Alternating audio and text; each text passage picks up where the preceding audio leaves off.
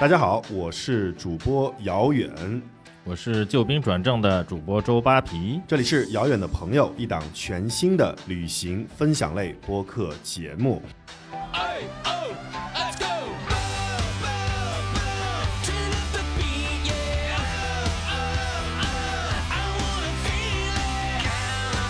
本来呢，我们是三个人，但今天有一个人没有来，太好了。布兰肖呢，今天有别的事儿，所以这期呢，我跟扒皮我们两个人来聊。我觉得其实挺好的，因为它主要的作用在国外，在国内吧，他好像也不知道我可以说它其实并没有什么作用嘛。啊。但是它有些作用就是可以提很多的问题嘛，嗯，它可以当成一个旅行小白，然后来提很多问题。两个人可以多说一些，这样是可以说的多一些。嗯，好，那我还是略微花一些时间介绍一下《遥远的朋友》这档节目啊。相信很多朋友呢，肯定还是第一次听。虽然我们今天已经录到第四期了，在这个节目里面，我们两位主播呢会和穷游的一亿用户一起，为各位听友精选优质的旅行好内容，推荐优质的旅行目的地，分享与众不同的旅行新玩法。在这个节目里面呢，我们每期分享的不光是我们三位主播的观点，那今天其其实就是我跟扒皮两位了，还有呢网友和 KOL 贡献的精品内容。然后呢，我们分享的很多网友的内容里面呢，这个是我比较喜欢的，就是有很多他们自己的声音的那个 biu。嗯，就除了我们两位主播的声音以外，我们还可以听到非常多好听的声音。那最后的一点呢，就是干货啦。我们每期会有遥远的朋友专享折扣，我们的折扣代码呢只会在音频节目的后半段放出，所以你一定要仔细的听我们的节目，才能拿到我们的通关的优惠密码。这点很重要哦。嗯，今天这期呢，其实也是我们的一期十一特别节目。我们准备在十一的前面的这几个星期呢，主要推荐一些十月金秋大家比较适合去的地方。那今天推荐的就是我，我相信也是扒皮的一个心头大爱的区域，应该是所有人吧？对，云南。因为咱们都不是不兰香嘛，我就肯定不用问你有没有去过吧，云南了。但是说说你在你跟云南的一些感受，或者你跟云南的一些旅行的经验吧。嗯，啊、是，呃，其实彩云之南呢，一直是所有人非常关注的目的地了啊，这个我也包括在其中。所以其实，呃，近几年没有去，但是本世纪的前十五年，几乎每年都会去一次，因为云南确实很大，而且它这个因为有三江流域嘛，呃，山高水深。然后民族众多，确实有很多小众的目的地，呃，需要人去探索。而且那个时间，很多基建啊、公路啊、铁路啊，旅行并不是那么方便。所以的话，其实每次要花蛮长时间在一个目的地或一条线路上的。当然，我相信现在经过这十几年的发展，云南应该越来越适合成为一个线路游、亲子游各方面户外旅行、探险以及新的进藏的一个出发地了。嗯，云南我在云南的渊源非常深，因为我自己就在云南住过一年。啊，我在什么时候？丽江和大理住过一年，在来穷游之前，啊我从上海在丽江去住了一年。然后呢，同意你的观点，我在云南的这十年呢，我看到非常大的转变，就是第一肯定就是基建的转变。对，原来其实云南很多是自驾的探险地，但现在很多已经成为自驾的旅行地了。就是原来的那些可能不通公路或者公路非常非常差的地方，现在柏油路修得非常好。有一个咱们肯定独龙江那边是现在非常好了。但是对对于某些人来说，尤其像对于我这样的越野爱好者来说的话，其实是蛮遗憾的。嗯 路太好了，就有有有的地方不爱太走了。对，现在如果一定要说，呃，还有一些探险的感觉的话，可能茶瓦龙那边的自驾还是有一些这个野趣吧。我觉得是，就丙察察呀或什么，它有些地段已经变好了，但并全线并没有达到一个一级公路甚至二级公路的这样的标准。对，或者其实路已经修好了，但是因为它的特殊的山体或者是自然条件的原因，经常塌方或者是什么，它经常就经常需要去修。那如果让你自己推荐，我们就推荐两个吧，嗯。就是你最喜欢的云南的地点，小众大众都可以，你自己定。你会一个是应该算在云南的最西边了，就是怒江的那一条线。嗯。啊，沿着这个三江并流怒江公路的一路往上，嗯哎，正好前两天我还看，现在那边公路也重新整修完了，然后包括通往独龙江这个包括里面孔当村，原来是距离缅甸边境只有五十公里的，嗯。呃，这个独龙族文面女的这嗯个嗯聚集地啊，原来我当年我记得印象特别深刻，我是九十二公里左右走了将近十个小时嗯啊，当然就是不是一直在开车了，就是呃停停走走之类的。但是现在呢，这个呃碧螺雪山的隧道也开通了，应该很快就可以到达。对对，所以对于普罗大众来说，可能之前非常神秘也非常难以到达的一些地方，在今天来说已经并不是一件难事儿了。但相反来说的话，那如果去的人多的话，可能很多地方会慢慢的失去一些它独有的原始风味儿。嗯，嗯。好，第一个是独龙江区域最西边，那第二个你会推荐的地方呢是？第二个呀，嗯，第二个当然是休息的好地方，就是大理。啊啊，这点我很同意你选择大理住一年。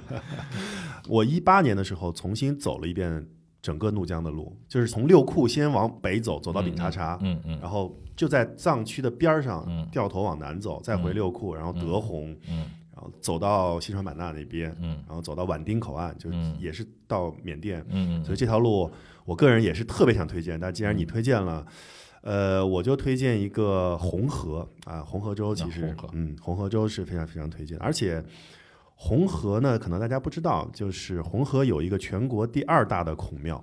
在红河，对在云南。对啊啊，在云南的第二大的孔庙，因为红河当时它是茶马古道的一个非常重要的一个重镇，所以其实也很有钱。是，它除了孔庙以外，当地的各种这个有钱大户的建筑也是嗯大家都知道的一个非常可以去看的。啊，但这个小知识点，那那个风格主要以什么为主呢？还是汉人的风格，还是汉族的，是汉人的啊风格。好而且很多你知道，在红河州其实还保留了非常原始汉族的一些，包括我提到，比如说像傩戏啊什么，嗯这都是三四百年前明朝刚建立的时候，对对对，从这个凤阳调过来的这个卫兵，他们包括卫所、卫所对吧？包括沐英的穆王府，他们所留下来的很多很多的这个历史古迹和一些风上期也提俗。到过，对对对，嗯这个是一个。第二个呢，还是回到这个怎么说呢？回到怒江吧。我觉得丙中洛肯定是一个嗯我特别想，就如果待的话，我在丙中洛个人可以待很久的一个地方。嗯哼，那我们就先听听我们的网友这期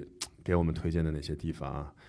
第一个呢，啊，这个是松赞，呃，松赞塔城酒店，这是我们非常熟的一个贝爷贝克斯，嗯、他来给我们推荐的这个酒店。塔城这个名字或许听起来有点陌生，的确，没来之前我也对这个被称为藏区江南的地方略感陌生。而当我在塔城松赞住下，才发现窗外的这些田园风光，让我真的有置身于江南的感觉。松赞总会把酒店放置在最好的机位，住在这里别忘了跟窗外的风景来一张合影。我相信你们会因为松赞爱上塔城这个地方。松赞嗯其实哎呀，早知道应该把蔡老师叫过来、来聊一嗯其实。提到松赞啊，松赞它出名其实不完全是因为它的酒店，当然它每个酒店它都精心选址，而且包括窗外的风景都是无敌的啊。有一句话说，松赞的每一个窗框看出去，呃，你不用选景，直接拍照就好了。对，这个风景是不用讲，但是其实更重要的是呢，松赞它是用自己的环滇，这包括香格里拉环线以及甚至入藏的一条旅游线路，来串起他精心为大家选择的这些酒店，所以我觉得松赞的一些线路其实更值得为大家推荐。当然嗯，你在享受这个旅途的风景的同时，也就能够享受到松赞非常精品的酒店服务了。嗯，其实在这里面可以提前有一个预告，松赞的很多的 deal 在我们的穷游里面是可以拿到的啊，所以大家其实可以关注一下我们的穷游折扣，或者是我们的商城里面关于松赞的商品。那我们来听一下第二个是丸子李李啊，这个小姑娘我很熟，然后她是那个弹着尤克里里好像环球的那位，她带着爸妈去旅行在云南哦，这个地方你肯定熟，你听一下，嗯。朋友们，大家好，我是丸子。这次带着爸妈去旅行第三季，前面两年我带他们去的是马来西亚跟印尼，然后今年因为疫疫情的关系，我带他们到了云南，我自己也暂时的旅居在了云南，觉得也确实是一个蛮不错的带爸妈出行的方式，很适合自驾游。然后这次图片里面我带大家带爸妈去的是丽江那个玉龙雪山山脚下的一个玉湖村，熟吧？啊，洛克啊，洛克县是是啊，玉湖村。丽江，我当年是一零年在的时候，玉湖还是一个没有人去的地方啊。洛克的一个，他那个村子有一个洛克的故居，基本上属于那种可能一天只有一两个人去看一看，而且还是背包客那种啊。现在可能已经变成了连爸妈都可以去看的地方了，哇，真的是恍若隔世。但玉湖村是非常漂亮的一个地方，对，嗯，它呢，其实，在每年的春秋差不多的时候，那个草甸特别好的时候，是很好看的。我们看一看下面一个。啊，这个就回到了南边。他说：“这个这个介绍的就是德宏，德宏个人非常喜欢。用声音记录旅行，德宏是一个小众的，但是非常适合旅行的地方。它位于云南的边陲地区，在这里可以吃到各式各样不同民族的特色美食。因为民族众多，所以这里一年四季都有不同的节日等你来游玩哦。”嗯，这个呢，我觉得德宏可以跟大家多介绍一下，因为好像西双版纳更让全国人民知道，更熟悉吧？对，但其实德宏跟版纳因为是挨着的，他们的整个的风土人情呢是非常相像的，而因为版纳实在是太火了，嗯，我个人其实不会太去版纳了，我觉得版纳已经被呃旅游团或者旅游者包围了。但德宏其实是一个比较好的选择，是，而且德宏呢，因为它的历史文化非常悠久，所以其实，在德宏可以玩的地方非常多。我跟大家介绍，其实这个 Bill 里面也说了啊，刚才这个说 Bill 的人叫真美趣和柯基东，也是我们非常好的一个网友，也是去年的 Top 五零，好像他就介绍了一个景颇族的每年像春节一样的节日，叫做木脑纵歌，就是这是在什么时间？呃，是还忘了，好像是在春天的时候，好像是在春天的时候。就是你想的那个节呢，其实就跟南方的少数民族节都很像，唱歌啊、跳舞啊、篝火啊那种。这个是在德宏办的，然后德宏有另外一个叫做梦幻大金塔，也是可以一定要去看，应该是南传佛教的那种非常高高的那种金塔的佛教的那个塔。啊，大家去看一下，嗯，德宏是一个非常好的去处。然后我们看一看下面一个 BO 叫雪泡啊，这也是一个非常熟的网友了。喜洲，这是大理是吧？对，喜洲的日子。喜洲虽然不算特别有名的文化古镇，却是最能体验白族文化的地方。如果说大理是热闹的商业气息，那么这里有的就是地道的白族生活。早晨起来不慌不忙的来到彩云街大街巷，随便的逛一逛，还可以吃到《舌尖上中国》的喜洲粑粑，甜的咸的都好吃。喜洲就是大理特别适合待的另外一个地方，而且如果你不想觉得还是大理古城或者周边或靠近洱海的那些相对更热闹的一些区域，你还是觉得吵的话，其实喜洲是一个非常适合住的地方。喜洲呢也有很多。原来住在大理古城里面的所谓的艺术家，或者一些那些里漂，但是现在因为游客众多，而且租金越来越贵，就像北京的宋庄一样，对，从七九八搬到宋庄，对对对对对，他们现在就慢慢的也是搬到喜洲去了。所以如果你在大理待的话，你最好最后一定会跟喜洲的朋友们玩到一起。嗯，我们来看一看下面哦，这个还真是挺小众，我还没去过，叫做平边。呃，这个叫做大外同学，我们听听他的这个小众景点平边的推荐。第一次听到平边这个地方，或许有点陌生。其实它是云南唯一的一个苗族自治县，除了烈士陵园、水观音、大围山这些景点，还有一个新开发的叫做滴水苗城，整个景区耗资达到十六亿人民币，目前还在开发中，人比较少。而且门票免费。啊，它这个平边就是在红河州了，在红河州下面的一个地方不太熟。苗族自治县，因为我跟扒皮对这个地方都不熟，但是听下来呢，它很打动我的一点就是苗人故里啊。它不管是这个弄了一个景区滴水苗城，我去不去这个景区呢？不一定。但如果它这是苗人故里的话，肯定它周边会有很多跟苗族相关的风土人情。对，其实南方很多省份都有苗族相关的，比如说上次我们介绍的这个千江苗寨嘛。嗯，对。但是其实最吸引我的是，他说人少。门票免费，对我觉得这比 那个民族对我来说更重要一些。对，所以这种景点呀，一定要早去，就是一定要早去。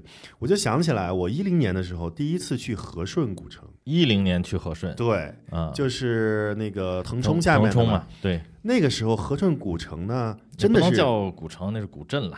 啊，对古镇，嗯。但是那个时候的古镇呢，一半是真的有当地的人在住，那另外一半呢，就是慢慢开始已经在开发了，是。所以那个感觉是很梦幻的，因为你知道这个地方过了三五年，它就会变成丽江大研的那个那个那个样子。现在差不多了。对对嗯。对对对，包括像那个沙溪嗯，啊，你早去的话也是完全不一样的，所以其实可以大家推荐一下。嗯、对。不过说到腾冲的话，原来觉得比较偏远啊，因为大部分人都是坐飞机去，因为那地方不通火车。嗯，就汽车或者飞机，嗯所以相对来说人比较少。但是它那边儿一个是历史文化上很有看点，那主要是滇缅抗战的时候了。对对，然后包括那边还有一个民间最大的图书馆，就在嗯和顺古镇里，对吧？？然后另外一个呢，就是它的这个地质地理对。很好，包括最近我看这个抖音上和一些短视频平台上也又腾冲又火起来一个网红村，对对对。对，腾冲呢，跟红河是这几年比较小众但是奢华的这些酒店的一个选址，所以在那边现在这几年出现了很多，就包括红河、包括和顺都出现那种比较奢华的，相对更靠近野奢的那种单体的酒店或者是那种民宿，那大家可以去关注一下。而且如果你们去腾冲或者和顺的话呢，可以坐热气球，可以可以洗温泉啊。我们听一下下面一个啊，这个是非常符合我们之前穷游的概念，就是预算三千元十天环游云南，这是我们的一个叫肖莲的女生。云南曾经是我对旅行的所有幻想，单单说出这个名字，脑海中就已是大片的蓝，大朵的云，热闹的小镇，还有小镇里穿着斑斓民族服饰的女子，还有穿城而过的冉冉流水，以及那无数个美好的仿佛飘在空中的日子。啊，他这种玩法呢，就特别像我大学时候的去云南的玩法。他的这个十天其实还挺满的，呃，虽然预算很少，但是确实呀也是去走了很多地方，比如先从昆明出发，然后到大理，到双廊，然后到丽江的束河，然后纳帕海、普达措、白鸡寺，然后大研古城，到泸沽湖，然后从泸沽湖回昆明，也是绕了挺大一圈儿。它这他这圈儿还可以，对基本上还是比较在云南中部的这这一圈啊，也没有到特别北边，也没有到特别南面。它嗯，等于是说，在所有最火的景点里面，选择了相对还是有一些人文气息的，而且那个公共交通还比较方便比。较方便。要不然的话，它它也不可很难能很难嗯对对对，现在云南其实有一个问题，就是随着基建的升级，嗯，它的旅行费用也在增加。就是嗯时间成本节约的话，可能其他的成本会相对高一点吧。对，好，下面这个呢也是推荐丽江的一个小众村落，这个标主呢叫做陈玫瑰郑美丽啊，他推荐的是文海村。今天要安利的神仙地方是百分之九十九的游客都不知道的小众村落，这是丽江的文海村。我们去的时候虽然是四月，花还没有开，但是风景还是很好的，遍地牛羊和马儿。出太阳的时候，对面的雪山，还有眼前的草地，还有湖泊，都非常有国外的感觉。最适合去这里的季节是夏天的七八月份，开了很多的花，非常的美。这一看就是四月份去的时候被冻感冒了，然后这个嗯，鼻音挺重的。对文海村呢，我给大家推荐，因为我也去过。文海村确实在六七月份的时候是最美的，它不是七八月份。我个人啊认为，因为六七月份的时候，大片的草甸上面会长出那种非常小的小黄花，嗯，所以那个绿色的草和黄色的小黄花相映成趣的时候是特别特别好看的啊。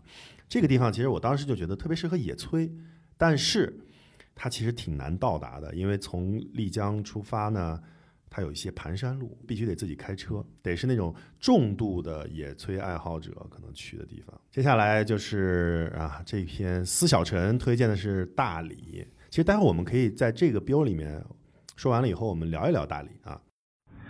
Hello，大家好，我是思辰。那么今天要给大家介绍的是《苍山洱海行》中的大理古城。大理古城始建于明洪武年间，也是著名的电视剧《天龙八部》中段誉的老家。那么古城对于步行来说呢，其实还是一块比较大的区域，所以希望大家能够通过这篇 view 了解一下，如果你要去大理古城，你应该怎么用脚步去丈量这里。啊，他推荐了三条路线，一个是洱海门，人民路、业余路、洋人街、平等路、玉耳路，那这是第一条路线。然后第二条路线是南城门、复兴路、红龙井，然后博爱路、博爱门和莲花池。第三条路呢是苍山门、玉耳路和银仓路、业余路、博爱路和大理之眼。那这些基本上都是把大理的比较中心的地方走一走。嗯，大理好玩的地方，嗯，我觉得。扒皮，你回想一下，你觉得大理哪儿？我觉得怎么讲呢？就是嗯，大理古城当然本身很好了，但是那个呃，我觉得给我印象深的还是大理周边的一些地方，包括洱海方向了啊，苍山洱海的方向，然后包括一些我我印象比较深的话，当时我好像是从大理走路去的白沙，嗯，对，当时没开车，我也不知道为什么封了。那你得走 小一天大半天吧，我觉得对，挺久的，挺久的。但对，就是还可以，因为那会儿只是听说白沙壁画嘛，然后去看一眼，真的忘了为什么去走过去。但是我发现，哎，以前非常喜欢自驾的这种沿途的风景，当你用步行在走的时候，感觉还是不一样。其实。呃，风景是没有变的，但是你的心情可能不一样啊，就是你不用特意的去赶路的那种行走，而是比较惬意的、慢慢的。当然要带足了水，然后一路上呢，其实有很多小的地方你可以去探究啊，不像车你还得找地方停也好，或者说可能瞬间驶过，你忽视了这个地方的美，所以你可以发现很多沿途风景的一些细节。我觉得这是徒步。类型的旅行和这种自驾或者甚至是机车旅行的上的公路旅行的一个比较大的差异吧。嗯，所以大理本身呢，就是而且说实话，大理这几年它对于旅游这个产业的治理，包括整顿，确实猛药下的挺猛的啊。当然，咱不说对错，嗯，但是确实也给他们这个面貌带来了很大的变化。嗯，对，所以的话，我觉得可能现在再去大理和你前几年或者之前很多人都去过。会有一些不一样的感觉，有些老的店可能已经消失了，但是又有一些新的店冒出来，我觉得都还是值得大家每过一段时间都去探究一番的。我呢，对于大理其实有一个非常深刻的印象，就是好吃的特别多。我说的这种好吃的呢，其实不是大家所想象的，说我去云南吃当地美食的好吃，这个当然毫无疑问啊，对吧？嗯，饵丝啊，什么这些东西都很多，但实际上我在大理吃到了很多非常。不一非常棒的，由那个地方的人做的全世界的美食。比如说我在几几年前的时候，在大家就大理还没有那么火的时候，其实你在人民路稍微往旁边一拐的话，可能就是有一个 brunch，它就是一个英国人开的，嗯嗯，而这个 brunch 非常正宗，然后一份 brunch 十八块钱，就是人民币吗？人民币啊，就特别便宜。不知不知道现在能不能坚持？现在 对，因为。当年的大理其实是聚集了很多全世界各地来的挺有意思的人，是包括可能在那个地方吃 brunch 完了以后呢，也有非常好的咖啡馆，也很便宜。然后下午、中午或者就吃一个大理咖啡还是蛮有名的，对，云南的咖啡也很好。然后比如说中午以后去吃一个意大利人做的意大利的披萨，哦，就非常好吃。啊，然后我以为你会说我中午再去吃一个意大利人做的北京烤鸭。还有呢，就是从人民路。一直往上走，就不是往洱海方向走，一直往它的反方向走。过了马路，出了那个北门，过了马路的街上有一家这个非常非常非常正宗的维族的吃烤串儿的地方，而且就是维族人做的。我们等于是我们每次去大理跟大理朋友约的时候，大家去解馋都会去那里。就是很奇怪，我在大理吃到了很多很牛的全世界各地的当地美食，这个是让我很印象深刻的。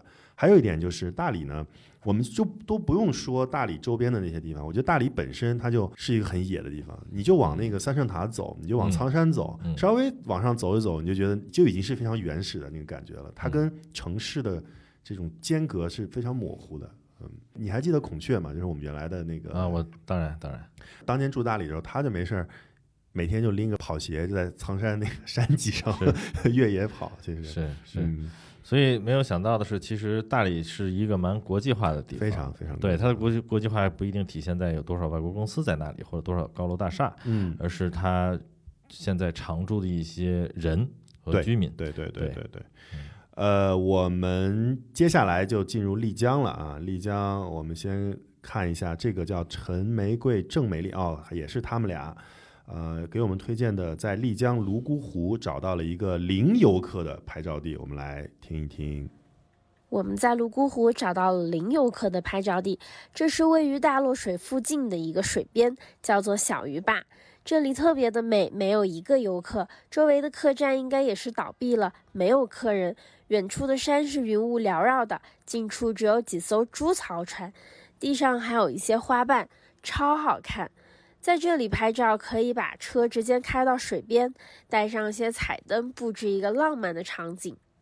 我们听到这个没有一个游客，周围客栈也倒闭，我们觉得好像没那么惨，可能它不是倒闭了。我觉得应该是整顿之后，很多在水边或者说不符合环保要求的被关闭掉。对对对对，为给大家保持一个 更美丽的泸沽湖嘛。要不然也太惨了，倒闭。不过再提醒一句啊，如果真的有机会把车开到湖边的话，千万不要拿湖水洗车哟。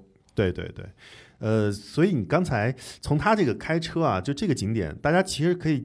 后面在我们发的推文上，就看一下这个 BO 的这几张照片，我觉得还是挺有野趣的。我刚才想到了，说如果不开车，你走路去一个景点会有不同的体验。我还推荐，其实，在大理或者在丽江可以玩的另外一点呢，就是在安全的情况下，你租一个小木兰，啊，就是非常小的那个踏板摩托车。嗨，我还在想，我说木兰是什么？木兰就是踏板小女士的那种。你要说都市鲨鱼啊，好好好好好。我就记得，反正因为我个人是不开车，我也不喜欢开车的人，所以我人生当中第一次开木兰就是在大理啊，就绕着当时绕着洱海嘛，从大理古城开到双廊，然后再绕回来，就那一圈儿给我的感觉还是挺好的，因为它很小，其实也符合，如果你在一个村子里面，你可以在很多犄角旮旯里面绕来绕去，绕来绕去，如果觉得哪儿好呢，就停下来啊。对，我们再看一下下面一个介绍丽江，丽江必打卡泸沽湖旁边的大杯海螺金堂，这个标主呢叫司小陈，也是我们比较熟的朋友。Hello，大家好，我是思晨，今天要给大家介绍的是位于丽江泸沽湖畔的大杯海螺金堂。这座金堂也是泸沽湖地区最大的藏传寺庙，而且值得一提的是，这座金堂是粉色的，或许也是全国唯一的一座吧。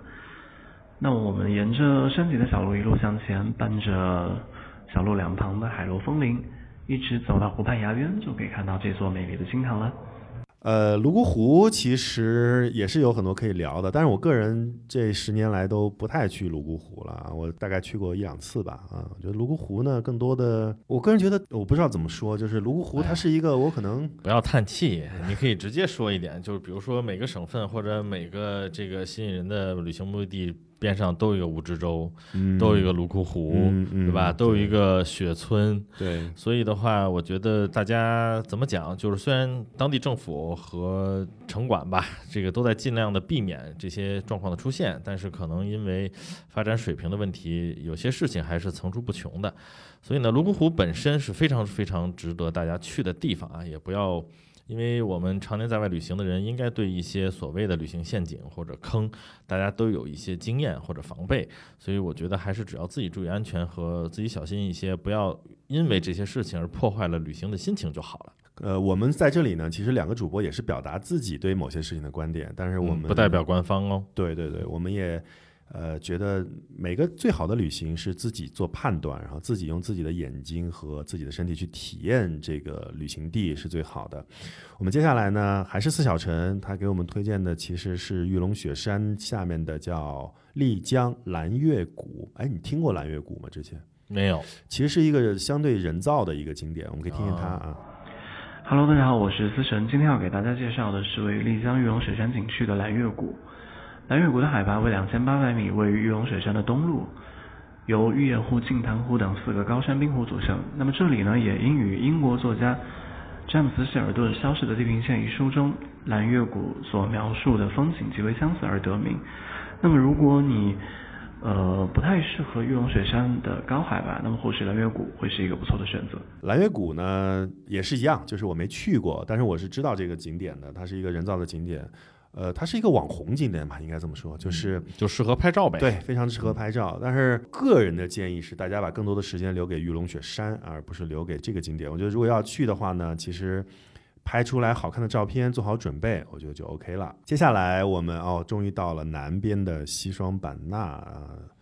我们的网友还是贝爷贝克斯推荐了一个叫“会呼吸、有生命”的网红酒店——西双版纳。可见泽西帐篷艺术酒店。名字好长啊！来西双版纳想玩点不一样的，这一次我给大家推荐一个很有特色、很出片的酒店，就是可见泽西帐篷艺术酒店。酒店的建筑师从西双版纳特有的生物中获得灵感，而后又把这样的灵感变成一座座现在独具特色的建筑。想想看，住在这样会呼吸、会眨眼、有生命的建筑里是怎样的体验？先不多说，看看我的美图是否给你们种草了。记得点赞哦！点赞，我们给贝爷点个赞。大家在声音里面呢，他说了，大家去看图嘛。其实我也推荐大家去这个 bill 里面看看图，我觉得还是很好看的。版纳呢，这么说吧，版纳只要你想用心做一个酒店都不会差，因为那边的自然环境实在是太美了，而且版纳呢是非常舒服的一个地方，也是非常适合待的地方。但是最好别夏天去，实在太热了。后面呢，我们今天分享的这些 bill 到这里，然后我们有几个在穷游上比较热门的跟云南旅行相关的问题，我和扒皮呢先从我们的角度。跟大家做一个讨论，或者我们俩发表一些我们的观点。如果有网友或者有听友也愿意回答这个问题呢，其实可以回去穷游，或者是在我们的公号的推文下面来评论，来讨论一下。第一个问题就是云南推荐九月底去嘛？那当然推荐了。如果不推荐的话，我们为什么会这期会做呢？我觉得云南最适合的就是在或者九月底是不是还是有点早？我是推荐十月中到三月份是最好最合适的时候。实际上啊，就是看主要看大家去哪些地方。云南确实地方不小哦，对，它的滇北和滇南其实气候，然后包括季节的差异还是蛮大的。嗯，对，它的海拔差异也比较大。所以呢，从从从我个人角度来说，云南其实是适合四季都去，只不过你四季你可能要注意一下选择的一些线路和地方。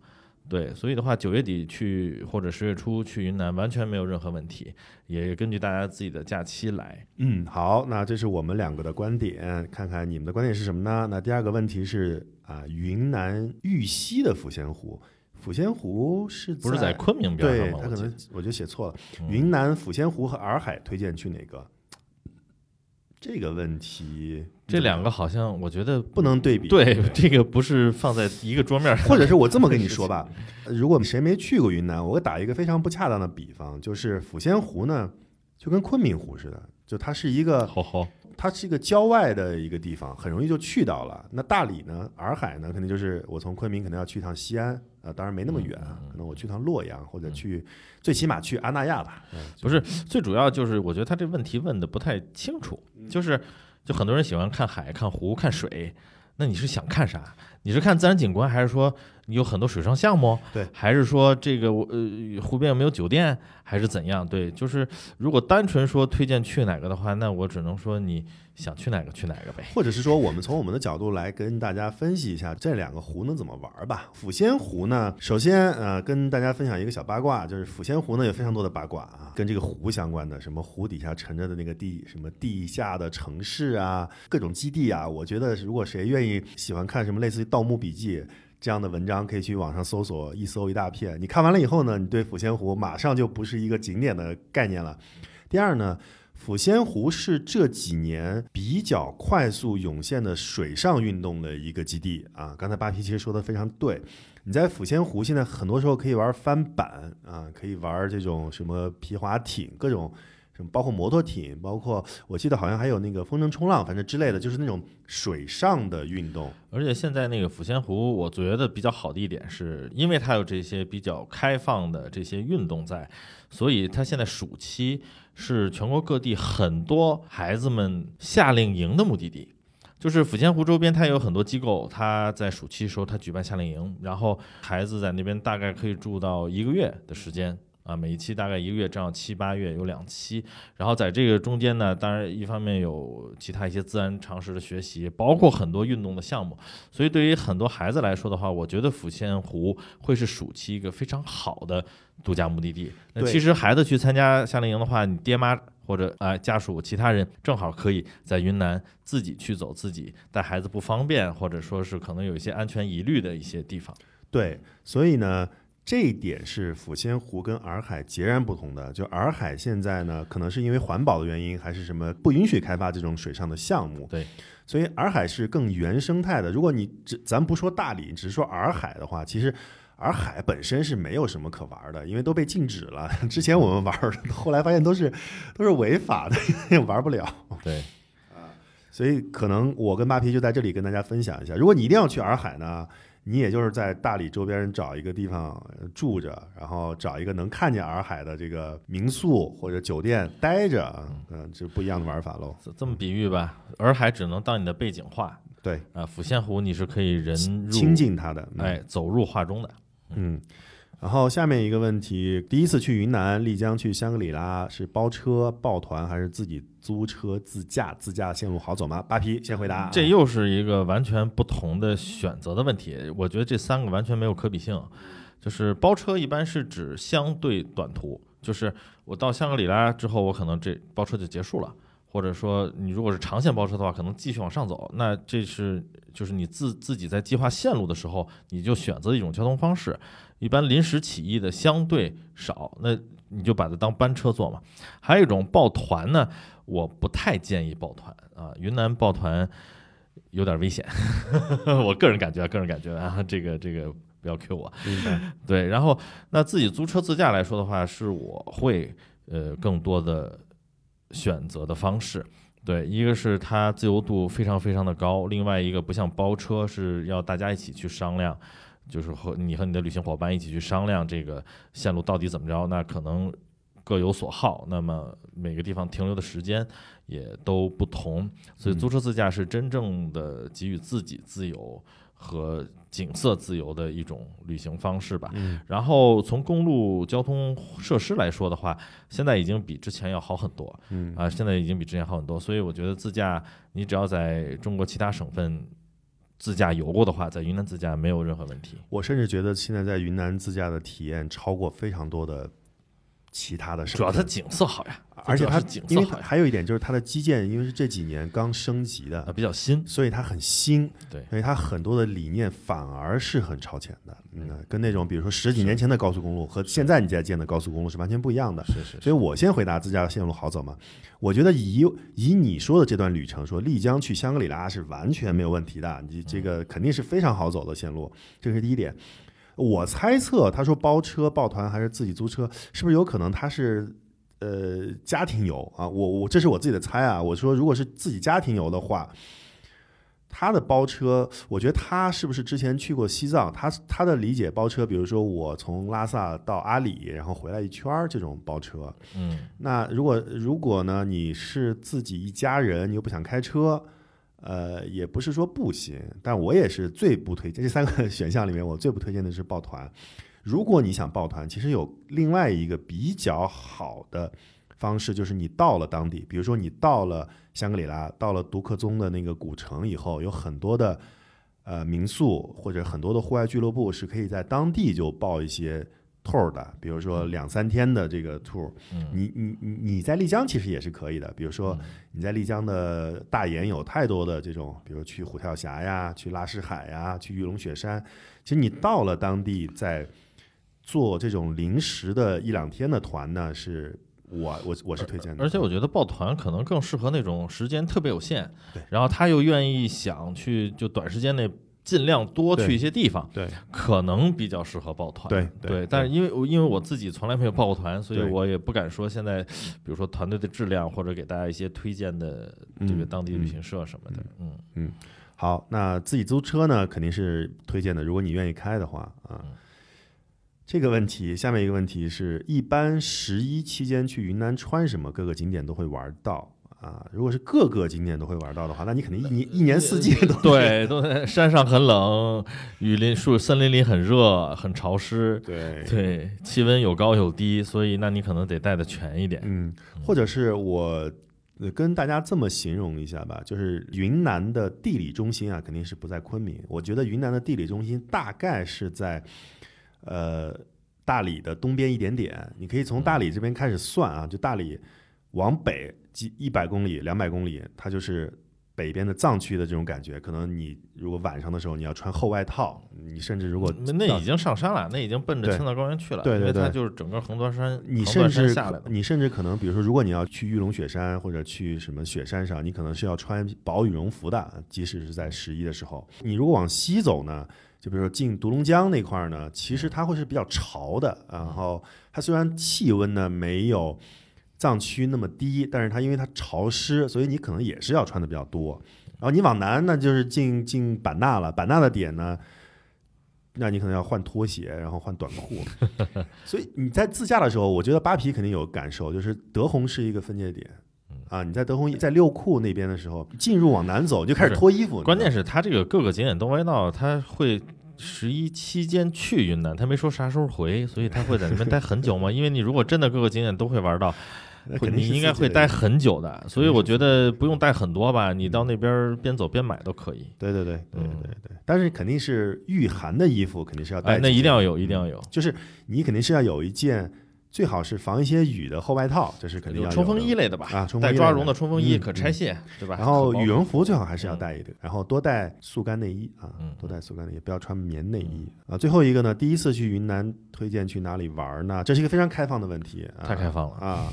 那我们就一人推荐一个呗。嗯，第一次，不是这个，我觉得还是跟像穷游上很多人问的问题一样，比如我第一次去日本应该去哪里，嗯我第一次去法国应该去哪里，所以有的时候这个问题蛮难回答的，因为还是要看你自己的偏好什么，你是喜欢人文历史，还是喜欢自然风光，你是喜欢吃特别多的美食，还是你就是想度假，找个舒服的地方待一周，这个选择可以是完全不同。虽然你都是第一次去，对吧？你还是说猎奇想徒步类型的，所以我觉得这个可以留给每个人心中有自己云南的网友们去回答吧。我觉得挺好的。如果我们开放式的，大家呢可以在我们的推文下面评论，就是如果你第一次去云南，或者你当年第一次去云南，你去哪里玩了啊？我觉得这个就是一个比较好的参与的问题，大家可以来讨论一下。嗯对，另外一个呢，就是虽然我们每一期节目啊，就是针对不同的目的地，会给大家选取一些标，呃，或者说是讲我们几个人几个主播的一些旅行经历，但我相信我们的所见所闻实在还是太有限了。我们也特别欢迎大家，呃，听完节目你对我们非常的不满。或者说有更好的地方推荐给我们，尤其是一些细节，你比如说某一个餐馆，或者说你住的某一家民宿酒店，甚至是路上碰到的什么什么样的事情，都非常欢迎大家在穷游 APP 里面发声音胶囊的 biu 来告诉我们。也许下一期当我们回来的时候，就有你的声音在里面哦。对，如果是特别好的网友的话，我们将来肯定会开放，就是让你来上我们的节目。跟我们一起来分享一下你的旅行过程。好，现在呢，我们也分享了 BO，分享了很多跟旅行相关的经验。我们最后呢，肯定还是要给大家推荐一些实实在在的优惠了啊。我们这次呢，主要推荐的是一些精品的路线。这个路线呢，就是包含了酒店、三餐、行程中的交通用车、活动和门票。这种呢，就是比较适合有点轻松或者另外一个词有点懒的这个旅行者啊，就是想、想放松、想 chill 的旅行者要选择的啊。第一个呢，我们推荐的是松赞，你看马上就来了，松赞云南线啊，有四条线呢。第一条线就是梅里雪山啊，六天五晚，香格里拉开始，香格里拉中，它等于绕了一圈儿。对，它全程是环线，嗯，全程住三家不同的松赞酒店，观梅里雪山，秋日登高徒步，深度体验藏文化。对，其实像松赞做的这些精品线路啊，我我很少说这个旅行社或者说这种机构做的线路是精品线路了，就是因为我总觉得不如自己去探索的。但是松赞这个精品线路呢，我认为它是配得上精品这两个字的。啊，那么他开发出了很多的长途的、中途的和短途的，在夏冬季可能不同的一些线路，然后配上他自己的酒店，而且包括所有的中间的交通。啊，和这些所谓地接服务，其实都是他自己来，所以我觉得说从品质上来说，它是有保证的，而且它确实是一种感觉不用跟导游或者旅行社勾心斗角的那种旅行，对，所以确实可以放松身心。啊。当然，它的价格就不会非常的便宜。但是我觉得怎么讲，很多时候我们不管选择旅游产品或者其他日常生活中的东西，我们贪便宜或者图便宜的时候，往往会吃更大的亏。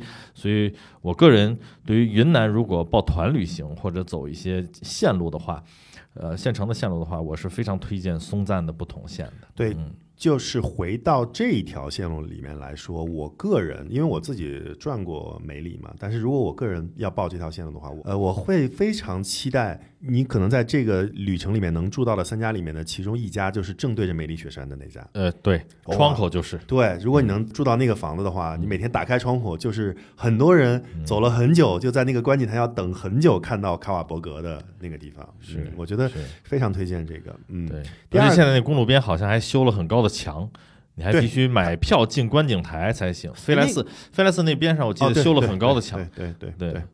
然后第二个呢，这点我要吐槽一下，嗯，这就是我国很多旅行的体验不好的原因。哎，就不光是飞来寺那边修到了，还包括那个金沙江大拐弯，还有衡山的那个悬空寺，对对对，都都修了。其实，在我来看我我要旗帜鲜明的反对一下这个。其实，在我来看，它是大自然的东西。是，你就像美国，比如说国家公园的东西，你不可能我羚羊谷给你全部修一座墙，你你嗯你你这个太就咱们先不说花不花这笔钱的问题，嗯，你单纯从这个景观 view 上来说，这就是破坏自然。对你等于是在一个非常美的地方贴了一个创可贴，是，而且这个创可贴还是收费的。嗯，还有一点就是，你以为你开口的那个地方是最好的地方，那你就阻碍了很多别的拍照的可能性，或者是我想从别的角度看金沙江或者看什么可能性，就让所有人就就就只在那一个口儿，那这太单调了。我觉得这个实在是要吐槽一下。好好，我们 我有点激动，我们还是回到这个。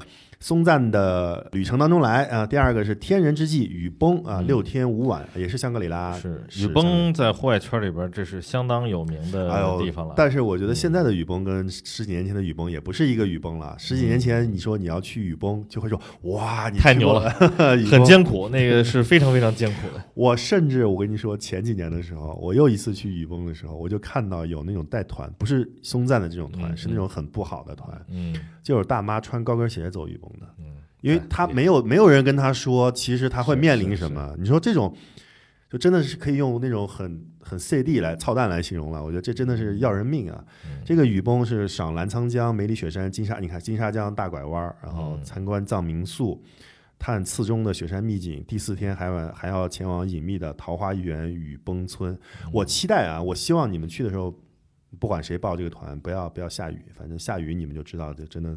是哎，好像我记得上周还有一个新闻，在就在雨崩那边，好像也出了一个安全事故嘛。嗯所以大家不管这个是抱团还是自由行啊，就是时时刻刻还是要注意人身安全，嗯，尤其是在我们登山呀、徒步啊，或者走一些野外的地方的时候，这个很有的时候可能确实容易麻痹大意，嗯。但是还是要时时刻刻注意安全。嗯，然后第三呢叫做寻找珍贵风物，呃，七天六晚，丽江开始，香格里拉止，全程松赞，然后参观三百年的纳西老屋，探访隐秘的藏村，寻找滇金丝猴，茶马古道，静坐冥想，香格里拉学习唐卡制作。啊，第四个呢是探索三江并流，九天八晚，丽江开始，香格里拉止，全程五家松赞酒店一晚。哦，这个非常好，野奢帐篷，就是云南啊，它现在越来越变成一个，就是原来的大家去云南呢，就是呃某种程度上是便宜，便宜嗯又有嗯风味儿。嗯，现在呢，其实你去云南，如果你想变得就你想非常舒适，但又非常野呢，云南也是一个非常好的选择了。对，它就变成一个野奢圣地了。嗯是是，还探访人潮退 人潮退去后最传统的丽江古城。我我在这里告诉你，那是不可能的。我跟你说，大爷是绝无可能是人潮退去过的。纳西古村感受秋天，探索三江并流，学习唐卡，寻找滇金丝猴。最重要的是用藏地马帮的服饰呃方式徒步山间，安营扎寨，户外野餐，睡温暖的野奢酒店啊。嗯在这四条线路里面呢，每条线路都有全程管家、在地管家、轻奢小团等不同的价位。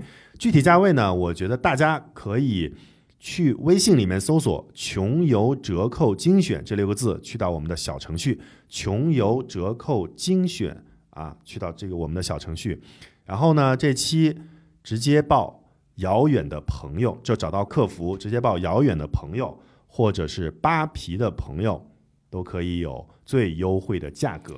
因为最主要是过了十一之后啊，那边就进入一个旅行相对的淡季了，所以相对于旺季来说，这几条松赞线路上的价格都会有很大的优惠。所以我觉得，只要时间上不是特别紧张的朋友，我觉得这是一个非常好的机会去体验松赞的酒店也好，它的服务也好，和整个这个沿线的景观，嗯非常非常赞。因为其实他去的很多地方，那个地方没有别的酒店，它只有松赞，所以我觉得是蛮好的一次呃体验的机会。嗯，还有一点就是十一刚过后的这个时间呢，十月中旬呢还很温暖啊，还还没有那么冷对对对。嗯一般来说，十月底或者十一月初呢，很可能像香格里拉那边就已经开始下雪了，有的地方就要封山了。所以十月中旬去呢，还是可以晒着暖洋洋的太阳去走很多很野的地方。嗯那接下来我们要推荐的是力士茶马古道秋冬精品线啊，一个是野趣精品路线小团四天三晚，包含藏地神庙祈福、原始森林徒步、纳帕海骑马、参观独克宗古城、松赞林寺。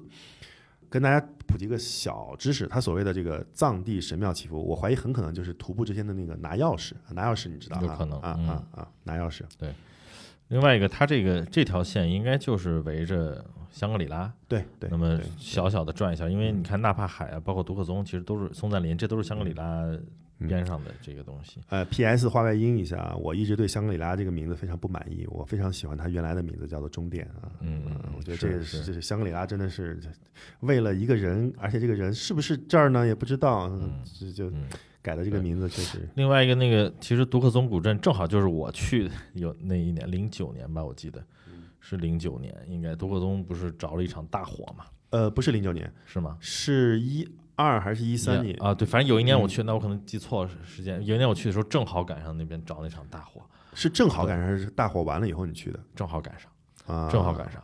所以的话，其实蛮心痛的。当然，现在已经重建的差不多了啊，但是总觉得就很多东西都是这样。当它倒塌了或者损毁了之后，虽然按原样去重建也好，或者怎么着，就感觉一下子就是失去一些小的味道。哦，那个劲儿都没了。对对对对哦，我想起来了，应该不是零零九年，应该是要不要要不然是一六年，一六年可能是一六年，因为我一五年去转的时候，嗯，我一五年去转的美丽雪山嘛，我就是从独克宗出发的，对。所以那个时候还没烧，那有可能就是一六年或者一七年。我记得挺久远了，这个事情，因为它每隔几年就烧一次，嗯反正一六年那次应该是，如果你说的是那种半个城或者三分之一城毁掉，应该就是哪一年。就有一次特别大嘛，特别大有一次特别大。然后我们继续推荐是最美金秋精品小团五天四晚。这次呢，这个五天四晚呢，还会加上金沙江的大拐弯、梅里雪山、飞来寺、观景台就是我们刚才吐槽的那个地方，对，但是你你就这，你看这就是很不爽的点，就是你虽然吐槽，但是你看不看呢？好像也要看，要不然你你你来是，对吧？因为这这种地方确实它没有，它是是独一无二的稀缺。所以要趁早啊！幸亏去的时候还没修。对对对对对，具体的大家想查呢，还是搜索“穷游折扣精选”六个字，咨询客服“丽市云南路线”，丽是丽江的丽，市是世界的市，云南路线。同时报遥远的朋友或者扒皮的朋友有最优惠的价格。那接下来呢，就和我们往南走，我们推荐一些西双版纳的酒店。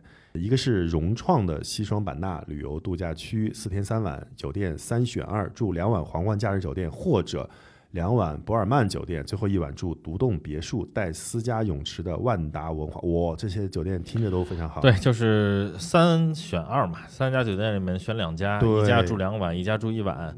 对对，像文华的话是住一晚，是独栋别墅，所以的话，就从度假角度或者享受的角度，是是野奢呃也不叫野奢了，轻奢来说的话，这是蛮好的一个产品。对，三晚呢价格嗯连三 K 都不到，而且如果报它还含了对含一顿正餐，嗯还有这个泳池的漂浮下午茶，还有这个傣秀双人票傣秀双人票，所以的话，它有点像一价全包了。嗯是是嗯啊，非常便宜的价格，而且我们的团队呢非常懂我们的 sense，后面单独有一个括号，这个傣秀双人票呢，可能我们 大概不太会喜欢。这个我们喜不喜欢没关系啊，但是人家是送的，对吧？你去了以后，双人票我觉得看一看还可以，而且傣秀也是挺好看的。是是是。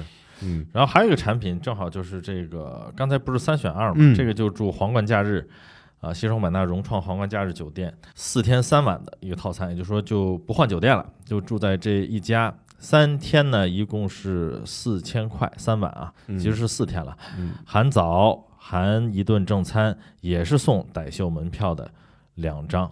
嗯，所以其实这两个呢，就是大家都可以囤一下，因为现在这个套餐呢，之前都停卖了，现在可能又恢复了，但是它会不会卖了一段时间，因为卖太好又下架了，我们也不知道。所以大家呢，赶紧如果要囤的话呢，其实是可以的。这个好像十一期间是不加价的，所以其实如果你现在购买的话。也是非常值的。如果你十一不去，十一期间它不是所有假期加，呃，好像是那个二号到五号，十月二号到五号入住有加价，但是其他的时间没有。对对对，但是你囤的话呢，也是非常值的。所以大家去搜索“穷游折扣精选”，在微信里面搜索“穷游折扣精选”六个字。报这个融创西双版纳旅游度假区啊，这个酒店，然后就可以获得信息。同时呢，你报遥远的朋友或者扒皮的朋友，就会得到特殊的额外的折扣。好，那我们今天其实，哎呀，本来。